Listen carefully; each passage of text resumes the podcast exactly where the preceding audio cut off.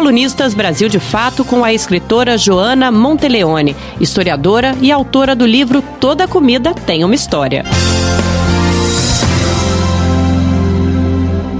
Na rua 13 de maio, número 580, no coração do Bexiga, fica uma casa centenária pintada de bege e vermelho, que já foi azul e de várias outras cores. Tem uma entrada lateral, provavelmente por onde passavam os coches com seus cavalos no começo do século XX. Grandes janelas e uma porta-balcão ladeavam uma placa antiga com os dizeres Sabelucha, café e doceria. Quem passava por lá via bandeiras do PT, pôsteres de campanha, políticas estátuas de líderes políticos, camisetas e muitos livros de filosofia, ensaios de análise de conjuntura, de sociologia, de história e jornalismo. O café nunca estava vazio. Atrás do balcões estava Segismundo Bruno, com um enorme sorriso aberto, conversando com todos que frequentavam seu estabelecimento. Era o café do Bruno. No dia 18 de novembro, Bruno faleceu, e essa coluna é uma homenagem a ele, ao seu legado e à sua luta e resistência à frente do café. Um café nunca é apenas um café. Um café traz consigo uma história de séculos. Na época moderna, mais especificamente no século XVIII, um novo tipo de estabelecimento surge em Paris.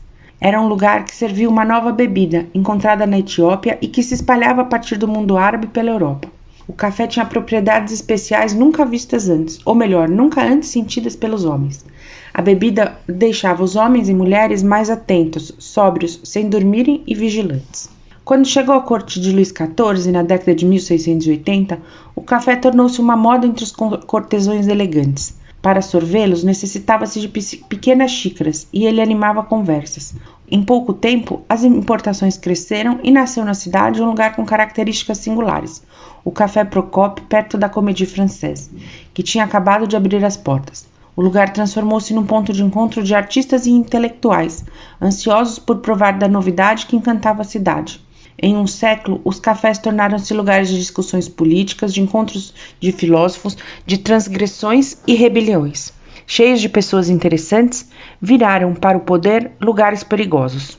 O café do Bruno, no Bexiga, era exatamente esse tipo de lugar.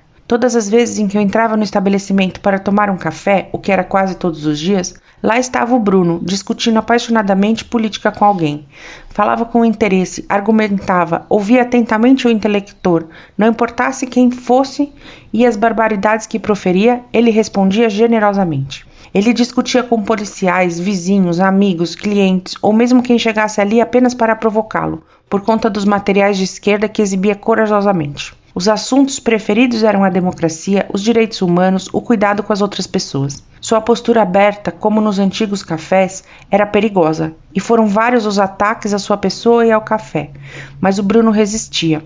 Quando os piores dias vieram com o golpe de Dilma em 2016, tomar café no Bruno era um ritual de cura e de cuidado. Precisava me curar do ódio destilado na imprensa pelos vizinhos e pela família. Precisava cuidar de quem pensava como eu, cuidar das sementes dos que ficaram na resistência. Ele cuidava de nós e nós cuidávamos dele. Não foram poucos os fins de tarde e começos de noites em que fomos, junto com o Adriano Diogo, tomar um último café no Bruno antes dele fechar. Eram como irmão o Adriano e o Bruno. E assim, quando Adriano me ligava e dizia vem tomar um café, eu já sabia onde e com quem. Subi a rua com o coração cheio de alegria e esperança de rever os amigos. Eles estavam também nesse processo de cura, de semente, de ressemear e florescer. Ficamos aqui, um pouco perdidos sem o Bruno de todos os dias e de todos os cafés, mas sabendo que ele nos queria fortes, animados, discutindo política e principalmente semeando a resistência. Você ouviu a escritora Joana Monteleone, historiadora e autora do livro Toda Comida Tem uma História.